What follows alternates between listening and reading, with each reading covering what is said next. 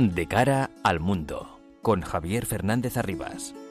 Las claves del mundo en tus manos.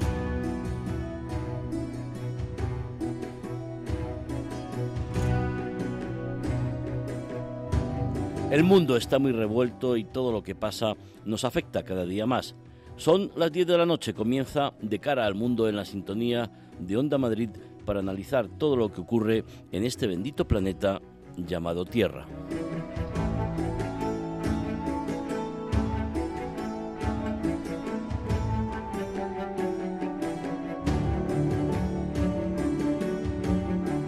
En las últimas horas ha subido bastante la tensión por la crisis de Ucrania.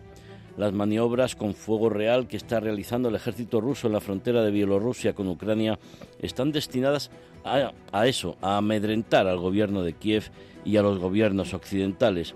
Suben las apuestas y todas las partes no se pueden permitir quedar como derrotadas ante la opinión pública mundial, pero sobre todo ante su propia opinión pública sobre todo en el bando occidental donde el peso de los ciudadanos sí tiene consecuencias directas para los gobernantes.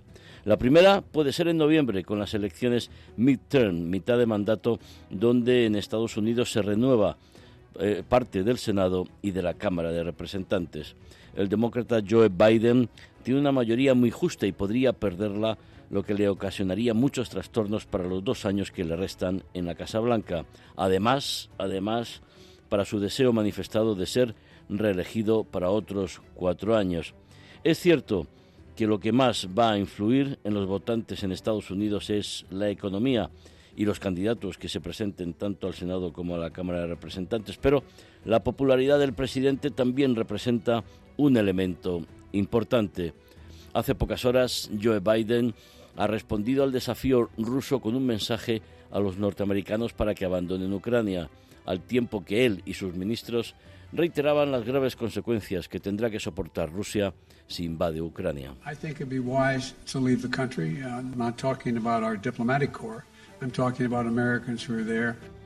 Estoy hablando no a los diplomáticos, sino a los norteamericanos que puedan estar en Ucrania.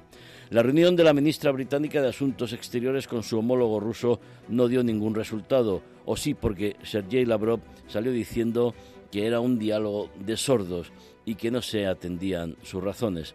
Tensión en Ucrania y crisis constante en el Perú. Es el cuarto gobierno en seis meses con la presidencia de Pedro Castillo. He tomado la decisión de recomponer el gabinete ministerial. Y en México el presidente López Obrador, como Putin, también se echa un enemigo exterior falso para distraer de los problemas internos. En este caso es España y las empresas españolas. Hay que dar una respuesta a este tipo de discurso populista porque las inversiones españolas, miles de millones, ahí están, supongo que con luces y por supuesto sombras, pero ahí están. Y hay que defender, como hizo hace pocos días en Puerto Rico el rey Felipe VI, el descubrimiento de América por los españoles y todo lo que aportaron al nuevo mundo desde la medicina, la enseñanza, la gobernanza, la educación y el mestizaje. Algo que no pueden decir quienes nos achacan una leyenda negra inaceptable, y menos un señor como López Obrador cuya gestión de México es nefasta.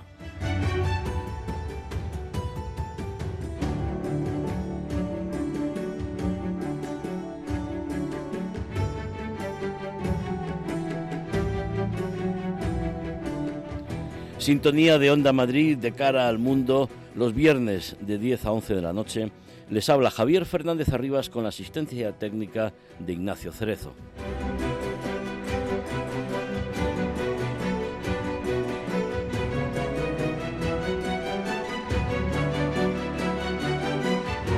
Los asuntos más relevantes de estos últimos días los resumimos en titulares con María Cerdán y Álvaro Escalonilla. Aumenta la tensión en Ucrania con el inicio de unas maniobras militares de Rusia y Bielorrusia. También Josep Borrell se ha dirigido a Rusia afirmando que trata de dividir a la Unión Europea después de que el ministro ruso de Exteriores, Sergei Lavrov, haya contactado por separado a los miembros para conocer la posición sobre la crisis de Ucrania. La Policía Metropolitana de Londres interrogará al Premier británico Boris Johnson por el escándalo de las fiestas en Downing Street. Scotland Yard enviará cuestionarios por escrito a un centenar de implicados, entre los que se encuentra el líder conservador, que no se plantea la dimisión. Macron retoma su apuesta por la energía nuclear para Francia. El presidente galo dijo estar a favor de construir seis centrales de nueva generación y alargar la vida útil de sus plantas nucleares. La propuesta busca alcanzar la neutralidad de las emisiones de carbono por medio de energías renovables. La Unión Europea destinará 1.600 millones de euros a Marruecos en el marco del Plan de Infraestructuras Global Europeo para contrarrestar la influencia de China. Así lo ha anunciado la presidenta de la Comisión, Ursula von der Leyen, después de reunirse con el primer ministro marroquí en Rabat. Alemania pide a Israel que reactive las conversaciones de paz con los palestinos. Así lo ha defendido la ministra de Asuntos Exteriores de Alemania, Annalena Baerbock. Por su parte, el primer ministro israelí, Naftali Bennett, ha dejado claro su postura de rechazo a la solución de los dos estados. La Cámara de Representantes de Libia desafía al gobierno interino y nombra un nuevo primer ministro. El jefe del Ejecutivo en funciones, Abdelhamid Beiba, ha encargado contra el nombramiento de Fatih Bagasa y ha asegurado que solo cederá el poder a un gobierno elegido en las urnas. En Canadá, la protesta de los camiones contra la vacuna obligatoria mantiene paralizada la capital Ottawa y bloquea ya el principal paso con Estados Unidos. Manifestaciones del mismo signo se están produciendo en Australia y Nueva Zelanda. Los archivos nacionales de Estados Unidos solicitan al Departamento de Justicia que determine si el expresidente Donald Trump violó la ley federal al extraer documentos de la Casa Blanca con información clasificada para llevarlos a su residencia privada de Mar-a-Lago. En Venezuela, organizaciones defensoras de derechos humanos han condenado la entrega de la sede del diario opositor El Nacional al dirigente chavista Diosdado Cabello. Junto a ello, Maduro denuncia que Iván Duque financiaba a El Coqui para establecer una base paramilitar en Venezuela. Dimite el primer ministro peruano Héctor Valer por los casos de violencia de género. Su sucesor en el cargo, Aníbal Torres, ha solicitado a todos los miembros del gobierno un certificado de antecedentes penales sobre violencia contra la mujer. El presidente de México, López Obrador, propone una pausa en las relaciones con España y afirma que no son una tierra de conquista. El mandatario también se ha mantenido indiferente a los asesinatos de periodistas en el país y ha calificado a la prensa de tendenciosa y decadente. De cara al mundo. Onda Madrid. La tensión por la crisis de Ucrania, como les venimos contando, ha subido en las últimas horas por las maniobras rusas en suelo de Bielorrusia fronterizo con Ucrania y con la recomendación del presidente de Estados Unidos a los norteamericanos que están en Ucrania para que salgan de ese país cuanto antes. No se trata de diplomáticos, ha dicho, sino de ciudadanos norteamericanos. Ambiente prebélico preocupante, aunque sí es cierto que a ninguno de los eh, contendientes le interesa una guerra. Los detalles con Álvaro Escalonilla. Todas las miradas siguen puestas en Ucrania, donde la tensión no ha remitido en una semana determinante para la diplomacia. El presidente francés Emmanuel Macron viajó hasta Moscú para discutir cara a cara con Vladimir Putin después de haber mantenido varias conversaciones telefónicas. Pero la distancia de cuatro metros entre ambos, marcada por la prolongada extensión de la mesa, reflejó sus posturas sobre el conflicto, distantes. Fuentes del Elíseo confirmaron a la agencia Reuters que Macron no se prestó a hacerse una prueba PCR para que el Kremlin no se hiciera con su ADN, una versión que justificaría la distancia. Después de cinco horas de reunión, Putin lanzó un aviso en rueda de prensa al ser preguntado por el posible ingreso de Ucrania en la OTAN.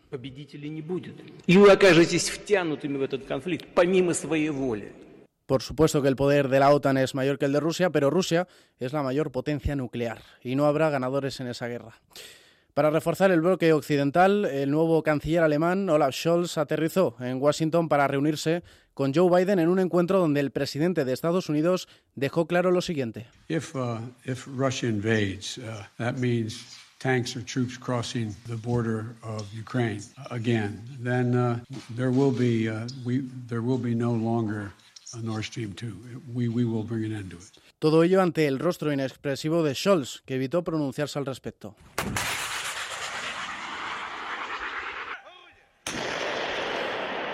Mientras que Putin y su aliado bielorruso Alexander Lukashenko sacaron músculo iniciando las mayores maniobras conjuntas en Bielorrusia en una década, una operación que se prolongará hasta el próximo día 20 y que hizo aumentar las tensiones.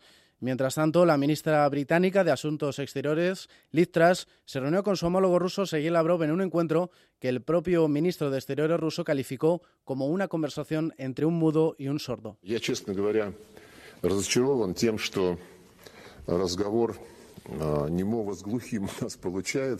Rusia y Ucrania volvieron a sentarse en la mesa de negociaciones en Berlín con la mediación de Francia y Alemania. La ofensiva diplomática europea convocó una cita de perfil bajo a nivel de asesores políticos con escasos avances. Y esta madrugada, en una entrevista con la NBC, el presidente Joe Biden respondía sobre cuál podría ser el escenario que le llevase a enviar tropas a Ucrania para rescatar a los estadounidenses que huyeran del país. No lo hay. Cuando los estadounidenses y Rusia empiecen a dispararse, esto será una guerra mundial. Y enviar tropas para evacuar a los ciudadanos estadounidenses será una guerra mundial. De cara al mundo. Onda Madrid. Onda Madrid, la radio de la Comunidad de Madrid. Doble programación en Onda Madrid. A través del 101.3 de la FM puedes seguir nuestra programación habitual y en el 106 puedes vivir toda la pasión del deporte. Dos frecuencias, dos programaciones. Tú decides lo que quieres escuchar. ¿Quieres pasar un San Valentín de película? Film Symphony Orchestra te trae el espectáculo Holy Love, las melodías más románticas del cine en concierto. La La Land, Titanic, Love Actually, El Guardaespaldas o Leyendas de Pasión, entre muchas otras. 14 de febrero, Auditorio Nacional. Holy Love, ya a la venta en filmsymphony.es. Seguramente conserves cuberterías antiguas, bandejas y otros enseres de plata. Hispanicaplata.com. Especialistas en plata. Te lo compramos en el acto y con la mejor tasación el partido de la onda con el deporte madrileño. Un sábado para no despegarse de la radio, siete horas apasionantes de fútbol. Arrancamos con la visita del Real Madrid, el líder de primera, al Villarreal. Nada más acabar, el flamante semifinalista copero, el Rayo Vallecano, recibe a los Asuna. Y la guinda, desde las nueve en el Metropolitano con el derby entre el Atlético de Madrid y Getafe. Y todo como si estuvieras en el estadio.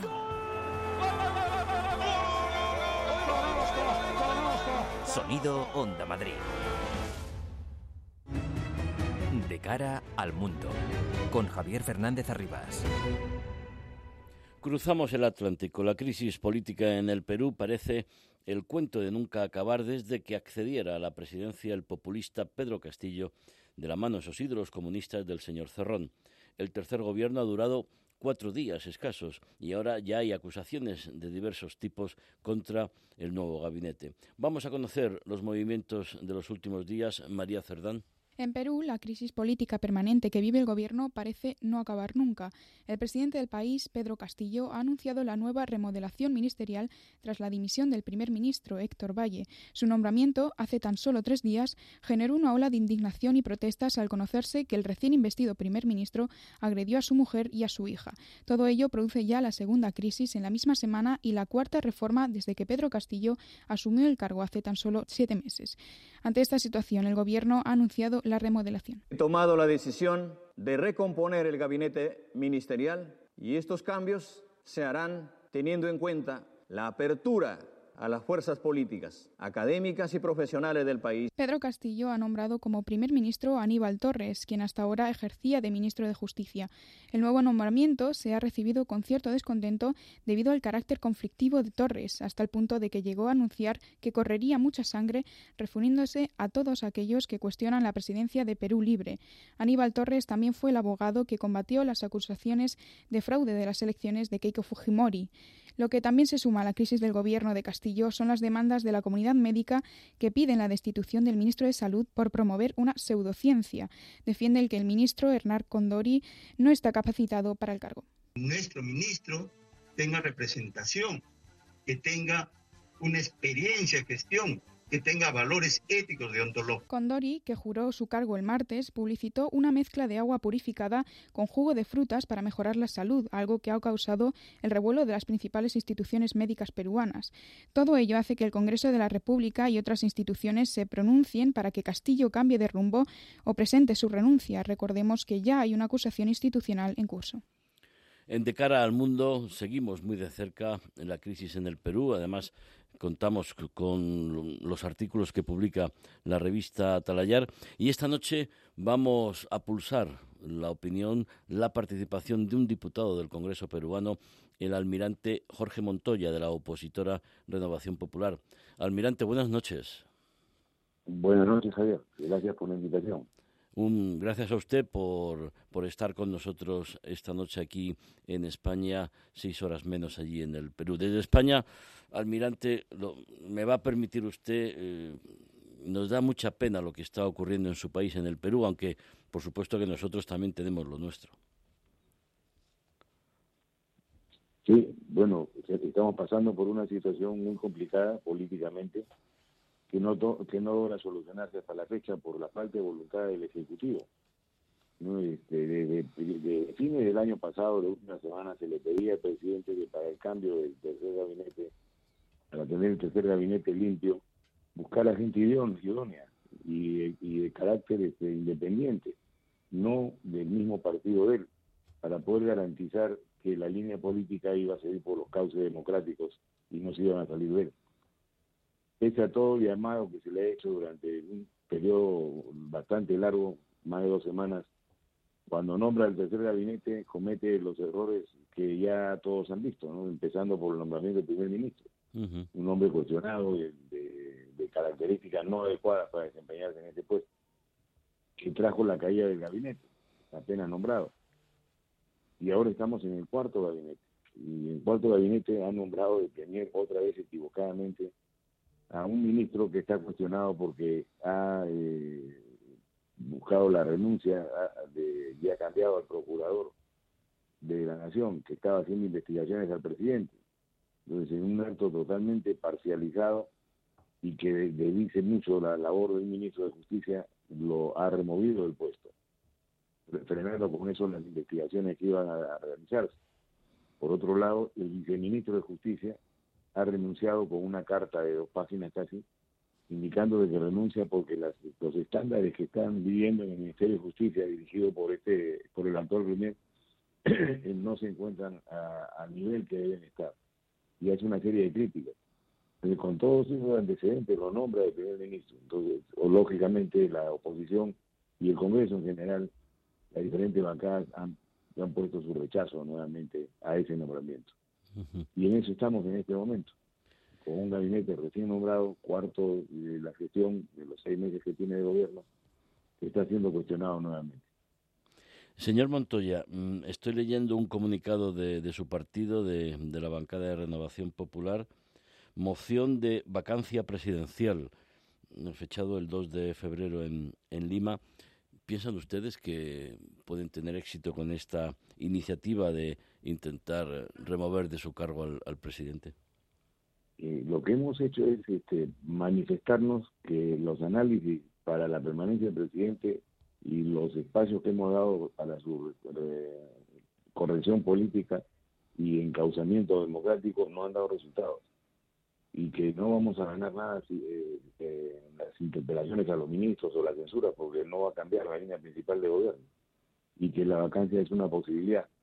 Ahora hemos hablado de promover la vacancia porque ya se presentó una moción en el año pasado, no fue coordinada y no, no se llegó los votos necesarios. Lo que vamos a hacer es este, tratar de, de convencer a la cantidad de votos que se requieren para poder presentar la moción de vacancia. La moción de vacancia está elaborada y guardada, no, está, no se ha presentado a nadie y no se va a hacer hasta no tener los votos necesarios. En paralelo hay otra acción que se está realizando que es la acusación constitucional por traición a la patria, que la va a ver la Comisión de Acusaciones Constitucionales, que el día de hoy justo se va a presentar eso. Señor, señor Montoya, ¿cómo viven los peruanos una inestabilidad política de tal calibre cuando entendemos que es lo que pueden necesitar, como necesitamos los españoles, un gobierno solvente que les ayude a superar la pandemia del coronavirus, la crisis económica, el empleo y, sin embargo, el gobierno está como está ahí en el, en el Perú. Sí, bueno, están muy preocupados y la gente ya está cansada de, esta, de este constante de criticar a los gabinetes, se cansa de la oposición, se cansa del gobierno. Estamos viviendo una situación de hartazgo general que no puede continuar y es por eso que el Congreso, con la responsabilidad que tiene de representar a, todos los peruanos, porque estamos representados en el Congreso todos los peruanos por 130 congresistas, este, vamos a actuar de la manera que corresponde. Vamos a defender la democracia, vamos a defender el Congreso, vamos a evitarle que intente cerrarlo porque el presidente tiene esa intención y vamos a seguir legislando en provecho de las grandes mayorías en el periodo eh, eh, mientras hacemos la, la lucha política para conseguir este mantenernos en democracia. O sea, vamos a hacer eso y, y los peruanos saben que estamos trabajando de esa manera, tenemos apoyo de la población, tenemos este, también el apoyo para los temas legales de, casi todos los constitucionalistas que tenemos en el país, están de acuerdo con las medidas que hemos aplicado. No nos hemos salido ni un milímetro de la constitución ni lo vamos a hacer. Y esperemos que vamos, esperamos tener resultados positivos en poco tiempo porque desde España también, comentando con muchos peruanos que están acá, mm, el país hace muy poco tiempo, hace pocos años, era uno de los ejemplos en, América Latina, su economía, eh, sus em, conquistas sociales.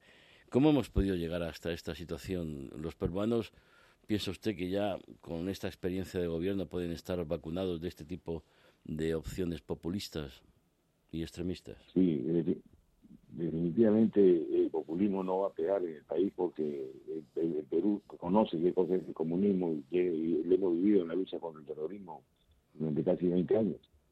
Este, lo que sucede es que ha habido efectos en la aplicación de la economía creciente que hemos tenido en los últimos años y ese efecto ha sido olvidarse de sintonizar con las clases más necesitadas y solucionar las diferencias que existen en el campo social que son tremendas.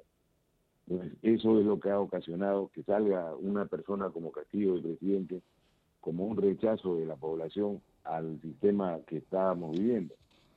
Entonces, esto tenemos que ser autocríticos y saber que hay que corregir. Y corregir este significa hacer grandes cambios en el tema de la distribución de la economía entre todos, hacer que se aproveche la riqueza que se está acumulando, en dar mejores atenciones a la parte social que la que se tiene, mejorar el sistema de salud, el básico, mejorar el sistema educativo también es importante y prioritario.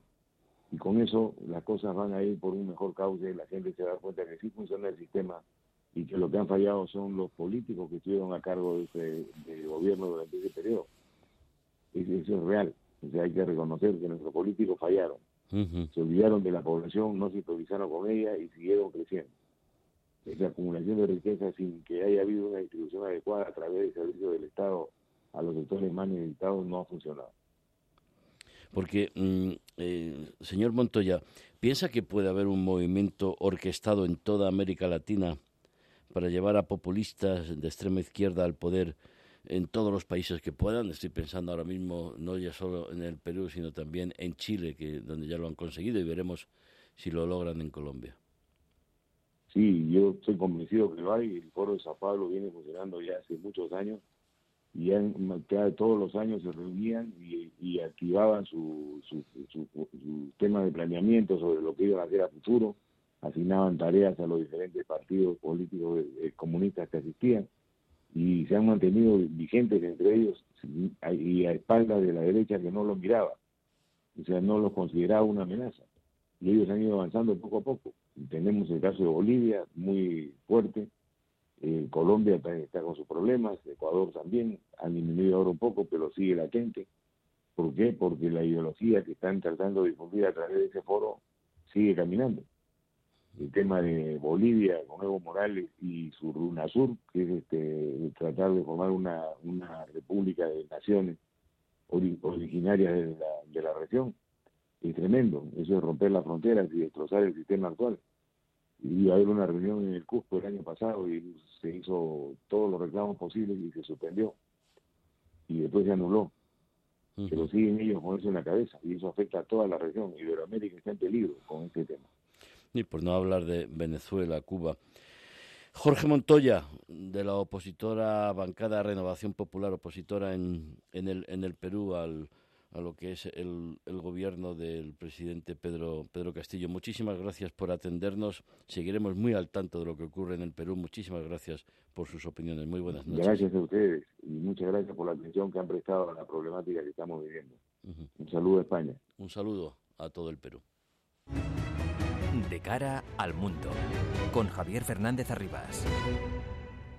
Antes de abrir nuestra mesa de análisis, vamos a movernos dentro de América Latina. Cruzamos Centroamérica y llegamos desde el sur a México, donde las intervenciones de su presidente López Obrador contra España y empresas españolas resultan inaceptables e incoherentes con la realidad y con los intereses incluso de los propios mexicanos.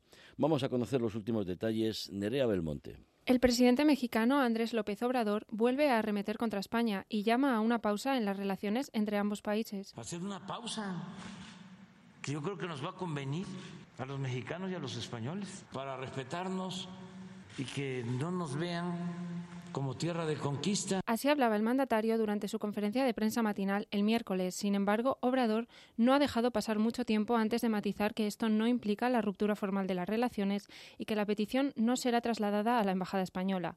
El enfrentamiento simbólico se ha dirigido principalmente contra las empresas españolas y es que López Obrador ha acusado de llevar a cabo una especie de segunda conquista a compañías como Repsol o Iberdrola. La entrada de estas en la economía mexicana empezó en el año 2013, cuando el sector energético del país se abrió a las inversiones privadas. Que ya no se va a saquear a México impunemente. Ya eso pasó.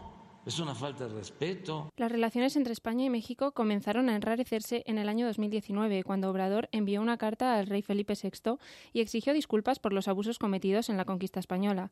Desde entonces, el presidente mexicano parece haber encontrado un adversario perfecto en el que centrar sus esfuerzos, lo que le ha evitado afrontar inestabilidades internas en el país. Feminicidios, crispación social y crímenes contra los profesionales de la información han sido la tónica general durante los últimos meses. Tan solo en lo que va de año, cinco periodistas han sido asesinados en el país. El último, Eber López Vázquez, hace menos de un día. Una noche más buscamos el análisis, la opinión de la periodista mexicana colaboradora de Atalayar entre dos orillas, Claudia Luna Palencia. Claudia, buenas noches. ¿Cómo estás, Javier? Con el gusto de saludarlos como siempre. Buenas noches. Claudia, ¿qué interés tiene López Obrador ahora en este momento? ¿Tan mal están las cosas en México que tiene que buscarse un falso enemigo exterior en España? Tiene que buscarse una cortina de humo, Javier. Eh, hay que señalar que está transitando por este tercer año de gobierno de un sexenio que ya se antoja largo e interminable y que empieza a asustar a propios extraños porque de hecho ya lleva algunos días hablando de un testamento político, lo cual ya es más parecido que nada a Venezuela que a otra cosa. Y claro, un, un falso enemigo, una cortina de humo, un distractor de la opinión pública con esas mañaneras en las que todos los días, desde muy temprano a las 7 de la mañana, está pues dando y, y señalando los pasos de la agenda, de la agenda del día, y realmente eh, son ocurrencias lo que sale eh, de su boca. Hemos visto, bueno, eh, declaraciones bochornosas, anacrónicas, inexplicables, que han dejado, como te digo, pues muchos cuestionamientos internos. ¿Qué es lo que quiere decir el presidente? ¿Por qué tiene tanto tanta rabia contra contra España? ¿Qué es lo que le ha hecho en lo personal?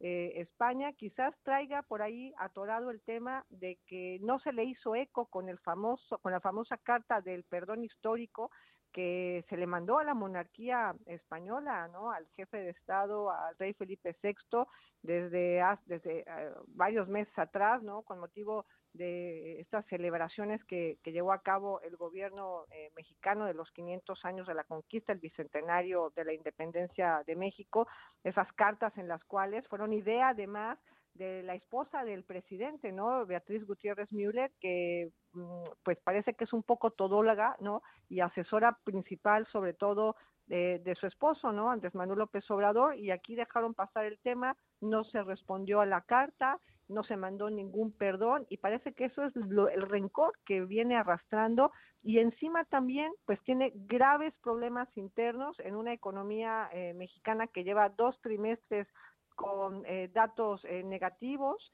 eh, con expectativas de que crecerá un 2.2% quizá este año, con una inflación que es la más alta en los últimos 21 años, del 7.36%, y sobre todo, pues con graves problemas en cuanto a un Estado de Derecho que no, que no funciona, eh, México perpetuándose como el país donde es más peligroso, ¿no? Es el país más peligroso del mundo para hacer periodismo. Estos son datos del Instituto Internacional de Prensa, ¿no? Decía este instituto que el año pasado, en 2021, a nivel mundial, 45 colegas periodistas nuestros han sido asesinados en el mundo, pero que solamente en México se eh, asesinaron pues a siete periodistas y en lo que va de este año, eh, pues ya son cinco, ya son cinco periodistas. Ayer un colega que además he tenido el gusto de conocer, Ever López Vázquez, además en una región muy complicada en México, Oaxaca, eh, él, eh, pues bueno, fue acribillado en el momento en que estaba en su estudio precisamente grabando. Imagínate que tú en estos momentos que estamos en entrevista, alguien, entra alguien a, tu cabina y te pega tres tiros. Eh, Javier, esto es muy lamentable. Cuidado, que no, no des ideas. no, pues es muy serio porque eh, los oyentes pueden pensar, no, ya los periodistas están ahí mirándose el ombligo. No, no. Mm. Eh, nosotros hacemos un trabajo para que la sociedad tenga la mejor y, más información posible para que conozcan lo que sucede, puedan luego hacerse cada uno la opinión, formarse la opinión que, que, les venga en gana y que piensen que es la más adecuada y luego tomar decisiones a la hora de ir a votar. Nosotros ahí cumplimos nuestro trabajo y los ataques a, los periodistas es un ataque al sistema. ¿Eh? a desestabilizar a la libertad de y a la libertad de prensa, de expresión, e, etcétera. Bueno, eh, eh, Claudia, la respuesta a la carta del, del señor López Obrador, etcétera, etcétera, Hace pocos días la dio Felipe VI en Puerto Rico defendiendo el legado español, todo lo que hicimos los españoles y seguimos haciendo en América Latina en cuanto a sanidad, universidades, gobernanza, conocimiento, el mestizaje, etcétera, etcétera, etcétera, pero que, bueno, no sabemos defender, es una pena, y que los que están siempre removiendo la, la, leyenda negra tengan más eco que los que estamos defendiendo lo que, lo que se hizo. Por supuesto que hubo cosas que nos hicieron bien, como en todos, pero yo no creo que tengamos en absoluto nada que envidiar a colonizaciones, por ejemplo, en Asia o en África de otros, de otros países europeos. Este es un discurso que además, eh, Javier, es muy manido por parte, sobre todo de estos tardopopulistas como López Obrador, como otros, no, otros que antes de él eh, han tomado la estafeta contra España y la han utilizado para empoderarse a sí mismos con un discurso en el cual eh, pues eh, hacen eh, proclamas ¿no? de, odio diciendo estamos defendiendo nuestros intereses nacionalistas de alguna forma este, señalando lo que se haya hecho o no se haya hecho en un pasado muy lejano cuando lo que hay que construir pues son las relaciones, las relaciones presentes, mejorarlas y tener con, a, partir de esas relaciones internacionales, binacionales, comerciales y de inversión, pues una, un mejor cimiento de cara al futuro. Imagínate el mensaje que se le da ¿no? a los inversores españoles que están ahora mismo en México, que han comprado empresas, que han comprado ladrillo, que han creado eh, puestos de trabajo, que llevan años, eh, eh, algunos décadas eh, invirtiendo, trabajando, creando riqueza en México, no estas más de siete mil empresas españolas, el mensaje que se les que se les da, ¿no? con esta pausa que después dice López Obrador, bueno, no, no, no, no vamos a romper relaciones, sino simplemente, bueno, pues que sepan que no queremos que nos saquen más y que muy posiblemente cambie la relación, así lo ha dicho él, con estas empresas como OHL, como Repsol, como Iberdrola, como BBVA, y ahí es donde tú dices, le quedan tres años en el poder y qué significa ese posiblemente cambien las relaciones no entre México con estas empresas, qué trae entre manos. Y además esto sucede en un momento en el que llevábamos cuatro meses con muchas elucubraciones entre por qué no se le concedía el placer, ¿no? O por qué demoraba, si se le iba a dar o no a Díaz Ordaz, el exgobernador de Sinaloa, que finalmente, pues a principios de febrero recibió el beneplácito, ¿no? Por parte de, exteriores eh, de José Manuel Álvarez, bueno, pues le concedieron el, el, el placer para que sea el nuevo embajador de México en España está solamente a la espera de que el Senado mexicano se lo apruebe para que pueda viajar y días después, ¿no? De que ya está el placer otorgado, sucede pues estas declaraciones cuando se supone que el propio canciller de México, Marcelo Ebrard, en Honduras cuando fue eh, esta toma de, posesión de la presidencia de Xomara, eh, la nueva presidenta de Honduras, bueno, viajó José Manuel Álvarez, se vio ahí con el canciller de México, Marcelo Ebrard, hablaron precisamente de que le iban a dar el placer a Quirino Ordaz y de que eh, pues había que no endulzar las relaciones diplomáticas entre México y España. Esto es eh, sobre todo algo algo que se ha sacado de la chistera, ¿no? López Obrador convertido pues en el margo tardopopulista y como te digo, lamentablemente le quedan le quedan tres años. Porque eh, nosotros podríamos eh, hablar y, mucho de, del nuevo embajador de México en, en España porque tiene una trayectoria peculiar, por no decir otra cuestión, ¿no? No, claro, bueno, es, es un, de hecho, eh, los propios periodistas, ¿no? Eh, están en un, en un eh, discurso de sacarlo de sus filas, cuestionado también por todo lo que han sido estos seis años como gobernador de una entidad caliente, una entidad caliente como es Sinaloa para los cárteles del narcotráfico, ¿no? Eh, léase entre líneas el Chapo Guzmán, ¿no? Que es uno de los narcotraficantes, pues bueno, más poderosos no solo de la región, sino también del mundo, y que, eh, pues bueno, se han dado fotografías en las que el propio presidente de México, Andrés Manuel López Obrador, se ha reunido con la mamá y con el hijo del Chapo Guzmán, ¿no? Ha viajado para encontrarse con él, eh, con la madre y con el hijo, y bueno, se habla de que en lugar de que eh, se, se se combata a este tipo de, cárteles de la droga, se ha dejado pues que se muevan a sus anchas, eh, Javier. Claudia, em, te invitamos a que permanezcas con nosotros esta noche en, en, la tertulia porque he leído la semana pasada un artículo tuyo en, en Atalayar, en la revista Atalayar, un conflicto interesado sobre la crisis que estamos viviendo en Ucrania y, y te invito a que, a que compartas con, con nosotros pues tus, tus análisis y tus ideas al respecto. Se incorpora, se incorpora aquí en el estudio Pedro González, periodista fundador de Euronews. Pedro, buenas noches. Buenas noches, Javier, Claudia.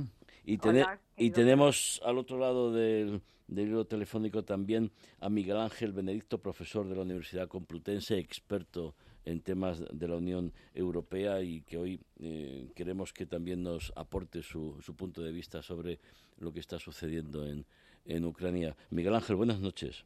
Hola, buenas noches, Javier.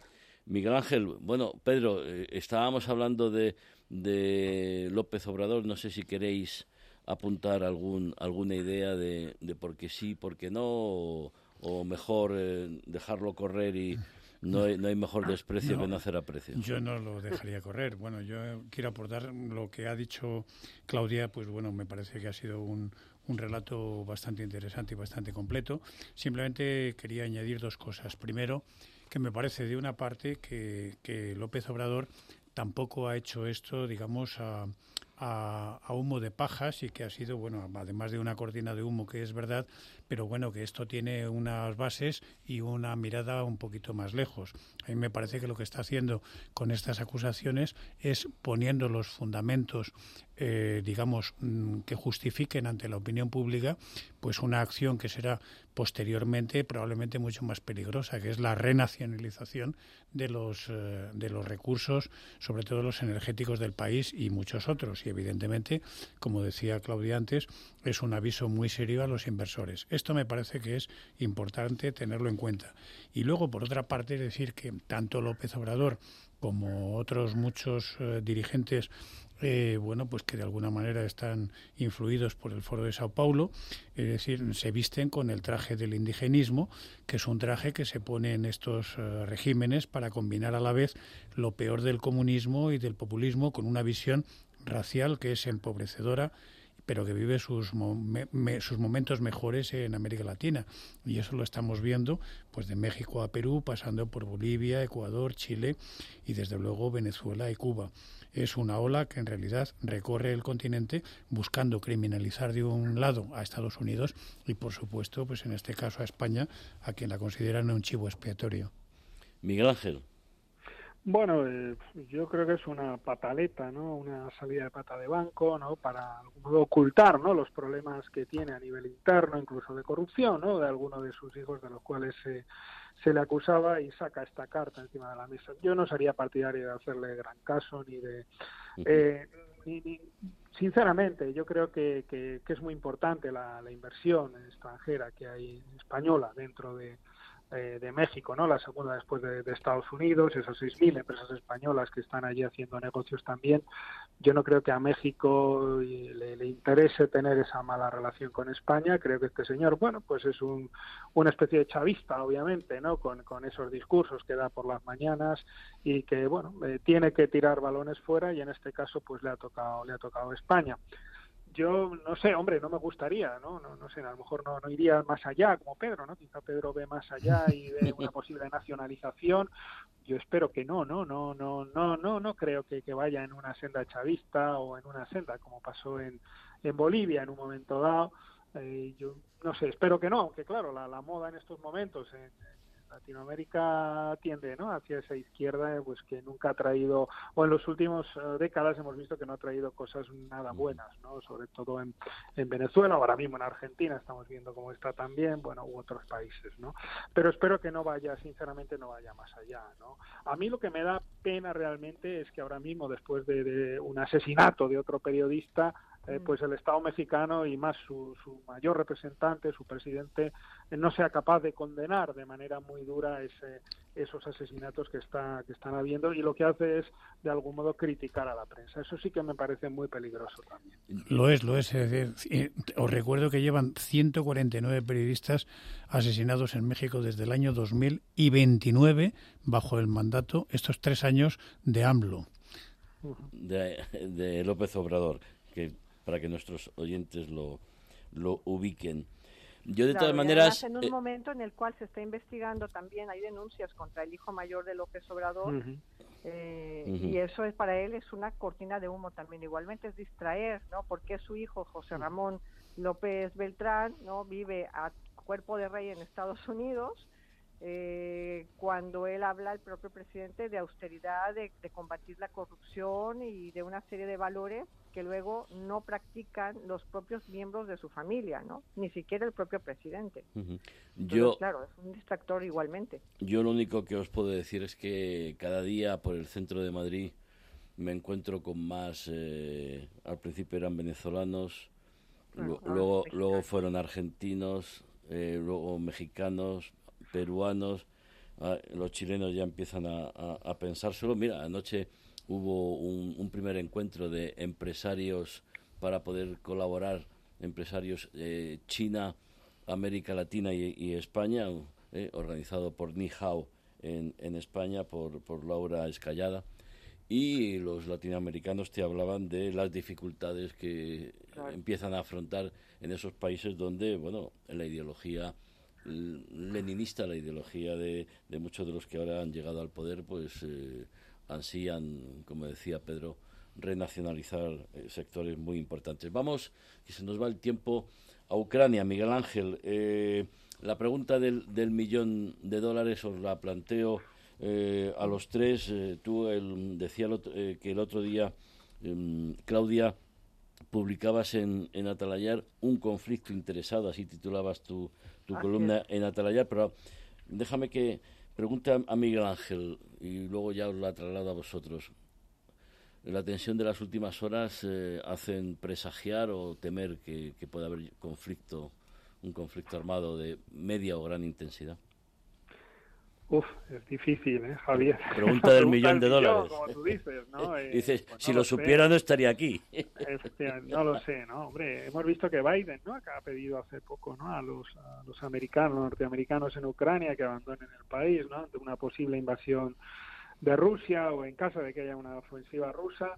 Yo veo algo más de baja intensidad que, que una guerra en toda regla, sinceramente. Yo, yo no creo que le interese a ninguno de los actores, ni a Rusia, ni a la OTAN, ni obviamente a la Unión Europea, ni a Ucrania, a nadie. ¿no? Eh, a Rusia no le interesa, bueno, pues puede, convertirse en algo peor que Chechenia. Estamos hablando de un gran país, 40 millones de, habitantes, eh, tiene una gran dependencia de, del petróleo y del gas, que venden un 40% a, a la Unión Europea. A la Unión Europea, obviamente, lo que menos le interesa ahora mismo es una inestabilidad en, en esas fronteras, a Ucrania tampoco y a la y a, Estados Unidos y a la OTAN, pues tampoco, obviamente, ¿no? Yo creo que la, la opinión pública norteamericana tampoco está por por entrar en una guerra, por gastar recursos y menos por poner eh, sangre encima de la mesa, ¿no? Desde mi punto de vista. Yo no creo que Estados Unidos tampoco hiciera gran cosa, sinceramente, lo, lo veo así, ¿no? No creo que la opinión pública americana esté por la labor después de las retiradas de Afganistán, Irak, etcétera el tema de Ucrania no les pilla les pilla lejos y yo creo que la población americana está harta ¿no? de, todo este tipo de, conflictos ¿no? a quien más le debería preocupar es a la Unión Europea pero la Unión Europea sigue teniendo una dependencia militar claramente de la OTAN la, en la defensa europea pues no estaría ni de, pues de aquí a muy medio largo plazo en algún tipo de defensa. De momento hay una dependencia muy, muy fuerte de la OTAN. Y, y ya te digo, yo veo algún conflicto de baja intensidad, quizás sí, pero a gran escala yo es que creo que no le interesa a ningún actor. No lo veo. No lo sé, quizá me equivoque. Claudia, un conflicto interesado, titulabas tu columna de, de Atalaya. ¿Por qué?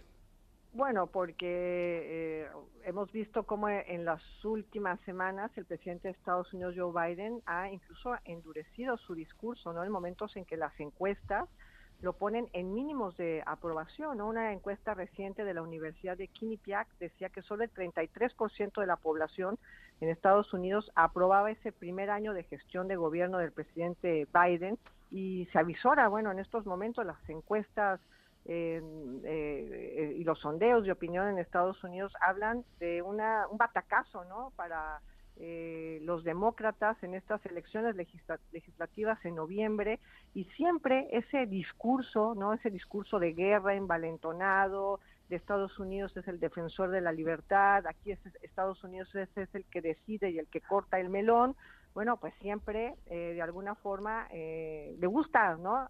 Al, electorado. Entonces hemos visto cómo Biden ha eh, recrudecido ese ese lenguaje, ¿no? Eh, aprovechando esta crisis de Ucrania, que le viene bastante bien en momentos en que, bueno, Biden ha dicho que no van a pelear ¿no? por Ucrania, pero bueno, sigue desplazando tropas hacia Europa eh, del Este, se ha reunido recientemente con el canciller eh, Scholz, Olaf Scholz en, en, en, Washington, eh, Olaf, por ejemplo, no se ha comprometido a decir que eh, cancelarían definitivamente el Nord Stream 2 con los rusos, pero sin embargo Biden ha dicho, eh, la pregunta no expresa de un periodista, un colega nuestro en Estados Unidos, Biden ha dicho, no, no, no, es que nosotros cerramos el Nord Stream, es decir, como el que manda sobre Europa es Estados Unidos y no Europa para los europeos, ¿no? Entonces, eh, creo que sí es, eh, por supuesto, pues ese conflicto muy interesado en el que todos buscan reposicionarse, crear sus nuevas eh, zonas de influencia. Boris Johnson, bueno, que ha quedado bastante aislado, ¿no? Después del Brexit y con este party, ¿no? El Partygate, que es un escándalo que todos los días crece más y que tienen conados a muchas personas de su propio partido y que le piden incluso la dimisión. Bueno, pues por supuesto que también ayer se reunió con Jens Stoltenberg, ha dicho que va a mandar más eh, soldados británicos a Lituania, que aquí está Reino Unido, ¿no? Eh, como el segundo machote del mundo, pues para eh, ayudar a la OTAN entre Ucrania y ante los rusos y por supuesto que también es algo que le viene muy bien para que la gente se olvide un poco del Partygate y decir que pues Reino Unido también es el, el que lleva esa bandera de defensor de, los ucranianos, ¿no? Entonces, hasta, hasta que, salga conflictos interesados. hasta que salga otra foto de, de Boris Johnson de, copas. Pedro, el, el, eh, tanto Claudia como Miguel Ángel hablaban de canciller Scholz. Eh, bueno, no olvidemos a Emmanuel Macron, eh, Boris Johnson. Europa, ¿cómo está encarando Europa? Lo venimos analizando cada, cada semana. ¿Serán capaces los intermediadores de, eh, de, evitar el, conflicto o, cómo, lo, cómo, lo, ves? Bueno, pues yo veo que primero eh, el, eh, Rusia lo que intenta justamente es de ningunear por todos los medios a la Unión Europea. ha tenido un revés importante esta misma semana, porque bueno, con una táctica muy antigua, es decir, que viene de los romanos, que es la del divide y vencerás, mm. pues eh, con la famosa carta dirigida a todos los países por separado y que querían una, una respuesta de cada uno de los 27. Se ha encontrado con una respuesta del jefe de la diplomacia europea, Josep Borrell, en nombre de los 27, lo cual evidentemente pues es una, es una, una buena contestación eh, a, esos, a esas pretensiones de, de, Rusia y en concreto de Lavrov y, y, de, y de Putin. Lo que sí es cierto también es que eh, todo se ha graduado eh, milimétricamente, es decir, el propio trato, aludías ahora a Macron, el propio trato que le dio eh, Putin a Macron difiere mucho del que le dio naturalmente a Orbán, que es naturalmente como una especie de, de, quinta columna metido en, en, en la Unión Europea o el que le dispensó a, a la propia eh, a la propia ministra de Asuntos Exteriores eh, británica, aunque terminaran calificando eso como un diálogo entre, entre un sordo y un mudo, ¿no? Pero quizá la famosa foto de esa mesa larguísima se ha justificado porque eh, señor Macron no quiso hacerse un una PCR para evitar que, los rusos tengan su ADN y dice, bueno, pues ahora, y bueno, los memes como si fuera un columpio en las redes. Ha sido tremendo, eh, esa mesa esa, mesa da, esa mesa da muchísimo juego en esos memes y evidentemente pues quiere decir mucho, pero bueno, la primera la primera consecuencia, primero ha sido, un, digamos, un distanciamiento, como una especie de ninguneo de Putin a Macron. Evidentemente, después Macron lo ha especificado muy bien y ataca justamente los fundamentos de, de lo que se quería, que era que se hiciera con el propio ADN, cosa que, bueno, eso naturalmente no tiene ningún problema el el, el, el, el FSB, eh, los antiguos miembros del, del, KGB. Bueno, lo que sí es cierto es que aquí lo que está en juego es mucha, es, es algo muy importante y ya lo decía muy recientemente alguien que no es sospechoso, que era el antiguo ministro de Asuntos Exteriores alemán, Joschka Fischer, en un artículo que se llamaba Ucrania y el futuro de Europa. Y bueno, digo textualmente lo que decía porque creo que es importante, porque es lo que nos jugamos. Dice, una guerra pondría en causa el orden europeo y principios tan queridos como la renuncia a la violencia, la autodeterminación, la soberanía nacional, la integridad territorial y la inviolabilidad de las fronteras sobre los que se asentó Europa desde el fin de la Guerra Fría. Esto es lo que quiere cambiar, evidentemente, Putin y un poco enlazando con lo que decía antes Miguel Ángel Benedicto, que bueno, que quizá no haya una guerra, bueno, dos no se pelean si uno no quiere, pero si uno agrede a otro, evidentemente a lo mejor tiene la obligación de defenderse y te arrastran aunque sea involuntariamente. Miguel Ángel, ¿tú consideras que esta crisis, esta prueba de fuego para Europa, le va a fortalecer o le va a perjudicar? ¿O es una oportunidad de que de verdad los europeos eh, mostremos nuestra voluntad de, integración y de unión? Yo creo que ya le ha debilitado, ¿no? Es decir, aquí con quien negocias realmente es con la OTAN o con alguno de los Estados-nación, como es Francia, ¿no? Y en el formato de Normandía ahí no está el señor Borrell presente, ¿no? Quien está es Alemania y Francia, ¿no? Eh, que son los que están en la, en la mesa. Yo creo que está debilitada la defensa europea, se nos ha hablado mucho de la autonomía estratégica, yo mismo he hablado mucho al respecto, pero al final hemos visto, bueno, pues que es una cosa que requiere de años, ¿no? Que estamos al inicio, la semilla de una industria de defensa europea que todavía no se ha desarrollado y que es absurdo hablar de estos temas cuando hay una dependencia de la OTAN. Yo creo que la que se refuerza es la OTAN no la Unión Europea, sinceramente. Y todo el mundo lo estamos viendo con quien negocia Rusia. Y lo que le preocupa a Rusia es la OTAN, realmente, no nos engañemos. Es como eh, yo creo, el, típico niño que, que, que, no le hace caso, el, el, grande, y, quiere que le haga caso. ¿no? Yo creo que lo que busca Rusia y Putin en estos momentos es, eh, es que, que negocie de tú a tú con, con Estados Unidos, incorporarlo incluso a mesas de negociación, ¿no? mesas de negociación de las cuales quedó fuera, como aquel Consejo tan Rusia en un momento dado, o bueno, que se pueda utilizar la OSCE, ¿no? la, Organización para la Seguridad y Cooperación en Europa, donde ahí se puede hablar de igual a igual con Rusia, donde Rusia está representada y se sienta como uno más.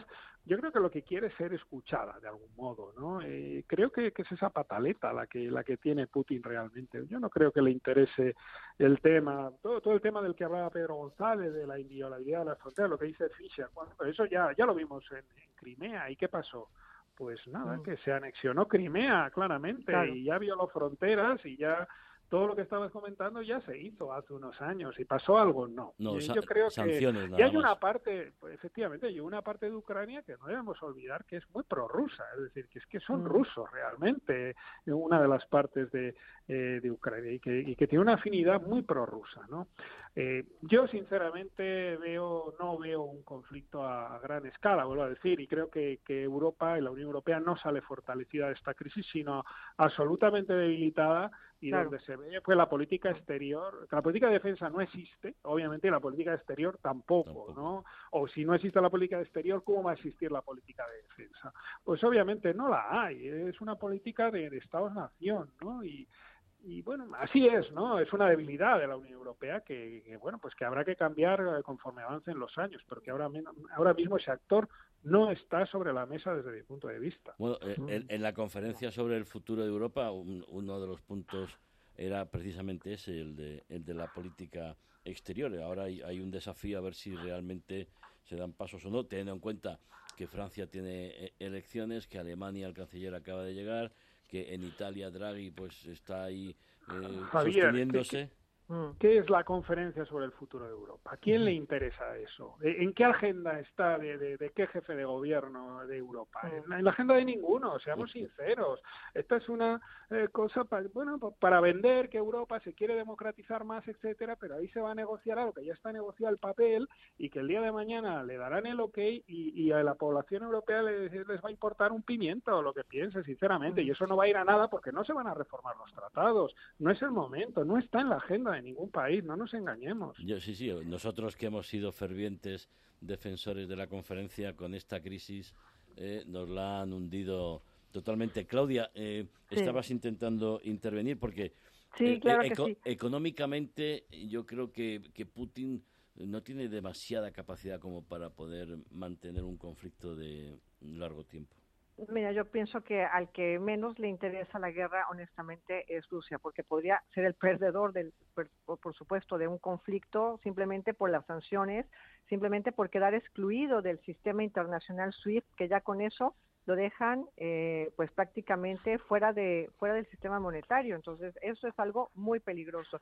Yo lo que quería comentar es que yo en lo personal eh, que he cubierto al presidente de Rusia, Vladimir Putin, en varios de los encuentros internacionales y voy a referirme a los dos últimos en los que he estado y que ha estado con ese minúsculo grupo de periodistas que lo hemos estado siguiendo a lo largo de esos encuentros. Me refiero, por ejemplo, al de Helsinki con el presidente de Estados Unidos, Donald Trump, al del año pasado con el presidente eh, Joe Biden, eh, y que hemos estado prácticamente pegados con el presidente Putin en, esos, eh, en esas horas en las que él se ha reunido con ambos mandatarios en esos años que te menciono. Él no es una persona que vaya a dejar algo a la improvisación. No es que Macron no se haya hecho la PCR y de repente ya haya dicho, bueno, pues en lugar de sentarnos aquí, nos vamos a ir a la mesa de cuatro metros. No, Putin es un hombre que todo lo estudia y todo lo analiza, como si fuera un zorro. Es un hombre muy astuto, es un hombre que manda gestos, que manda mensajes desde la forma en que te va a saludar, desde la forma en que te va a mirar, desde la forma en que te va a recibir es un hombre eh, que quiere desestabilizar a la persona con la que va a mantener ese, ese diálogo. No es un hombre eh, eh, improvisado. Entonces, por supuesto, él venía de una reunión un día antes en Moscú, había recibido al presidente de Argentina, Alberto Moreno, que había ido a pedirle ayuda. Alberto, eh, el presidente de Argentina, Fernández, perdón, y había ido a pedirle, ¿no? Esa reunión, eh, dinero y apoyo económico a Rusia y está sentado Putin perfectamente a menos de medio metro del presidente de Argentina y al día siguiente recibe a Macron, ¿no? Eh, con este gesto en el cual además pues él aprovecha para decirle a Macron que él no es el interlocutor de la OTAN, ¿no? Y que tampoco es un interlocutor eh, completamente válido de la Unión Europea y que lo que él ha hecho, pues es simplemente hacer lo que otros mandatarios galos, pues habían estado haciendo en el mundo. Por supuesto, Putin lo que quiere es una nueva zona de influencia, saber qué países están, están con él y va, esto va más allá del tema de la seguridad y de los misiles. Eso es lo que Claudia, muchísimas gracias. Miguel Ángel Benedicto, muchísimas gracias por atendernos esta noche. Pedro González. Buenas noches, a, los tres. Buenas noches, Javier. Hasta una próxima ocasión. A punto de dar las 11 de la noche de este viernes 11 de febrero, hasta aquí de cara al mundo, una vez más con un asunto tan candente como la crisis de Ucrania, pero también con lo que ocurre en México, con lo que ocurre en el Perú. En Onda Madrid ponemos las claves del mundo en sus manos. Feliz fin de semana les habló Javier Fernández Arribas.